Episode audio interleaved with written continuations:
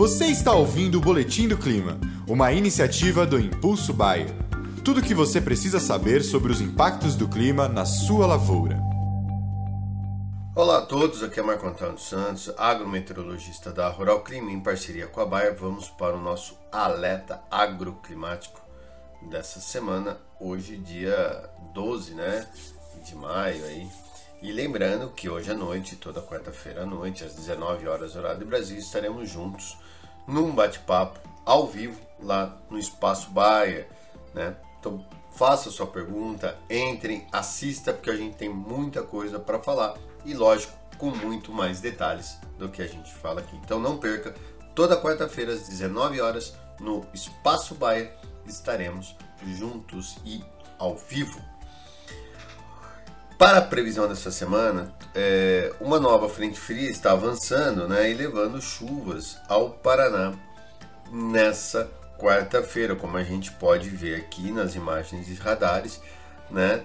A, a, essas áreas de instabilidade estão ganhando força ao longo da quarta e com isso há previsões de chuvas um pouco mais gerais. No entanto, essas chuvas vão ser de fraca intensidade e não cobrindo todas as áreas né, de produção de milho safrinha do Paraná, o que pode ser mais um fator complicadíssimo aí para a produção de milho no, de segunda safra aqui no Brasil. Quando a gente olha né, para frente, essa, essa frente fria está avançando para o oceano, né, como a gente pode ver aqui, ela está muito mais oceânica do que continental à frente, e com isso ela passa muito rapidamente sobre a faixa leste, e com isso tanto na quarta quanto a quinta-feira serão marcados apenas por eventuais pancadas de chuvas sobre o Paraná e toda essa faixa leste de São Paulo, bem como também aqui no extremo sul é, de Minas Gerais e algumas áreas do Rio de Janeiro. Já nas demais regiões do Brasil, o tempo seguirá aberto, sem previsões de chuvas, até porque logo após a passagem dessa é, frente fria, uma massa de ar polar já avança, já derruba as temperaturas mínimas nessas próximas madrugadas, onde até há previsões de ocorrências de geadas em algumas áreas do Rio Grande do Sul, em especial sobre as áreas é, de alta altitude, ou seja, as, as regiões serranas, tanto do Rio Grande do Sul quanto Santa Catarina, poderão ter aí formações de geadas nessas próximas madrugadas. E com o avanço desse sistema de baixa de alta pressão, ou seja, essa massa de ar polar, há uma tendência de que venha fazer frio, né? Lógico, com menos intensidade sobre grande parte da região centro-sul. Reparem aqui nos mapas que os próximos dias serão marcados por queda nas temperaturas até mesmo nas regiões mais norte do Brasil, como nas regiões do Padef, ali de Brasília, em Goiás, tá vendo? Sul do Mato Grosso deve fazer frio, mas lógico, temperaturas muito maiores, né? Relativamente maiores com, quando comparados ao Rio Grande do Sul, mas até mesmo no sul, né, aqui da Bahia, há previsões de queda brusca das temperaturas ao longo desses próximos dias. E toda vez que você tem, né, a entrada de uma massa de ar polar, como está acontecendo agora, dificilmente você tem ocorrências de chuvas. Portanto, os próximos dias serão marcados por mais um tempo seco, temperaturas baixas, sem previsões de chuvas generalizadas sobre o Brasil. Ou seja, as condições se mantêm bastante desfavoráveis ao desenvolvimento das lavouras em todas as regiões produtoras, tanto do Sudeste quanto do Centro-Oeste e até mesmo em algumas áreas do Mapitoba ou Matopiba.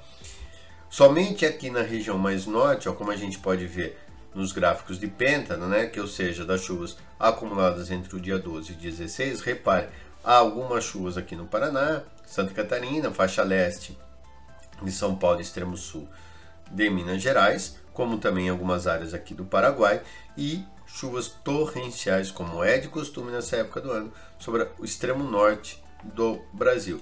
Já na próxima semana, né, do dia 17 ao dia 21, você volta a ter uma passagem de uma frente fria no sul, levando chuvas ao Rio Grande do Sul, que vai daqui para frente ter chuvas mais regulares, né? bem como também em grande parte das regiões produtoras do norte, do extremo norte ou da faixa norte da região nordeste e norte, o que será de suma importância para a produção aqui é, de grãos, né?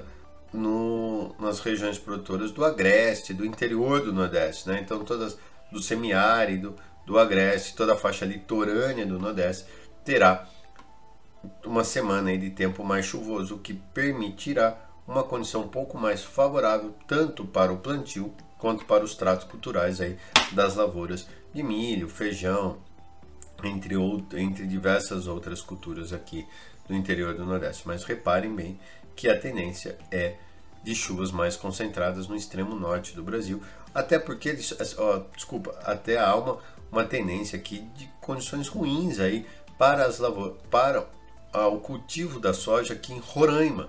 Né? A Roraima planta soja na mesma época é, dos Estados Unidos, por estar no hemisfério norte.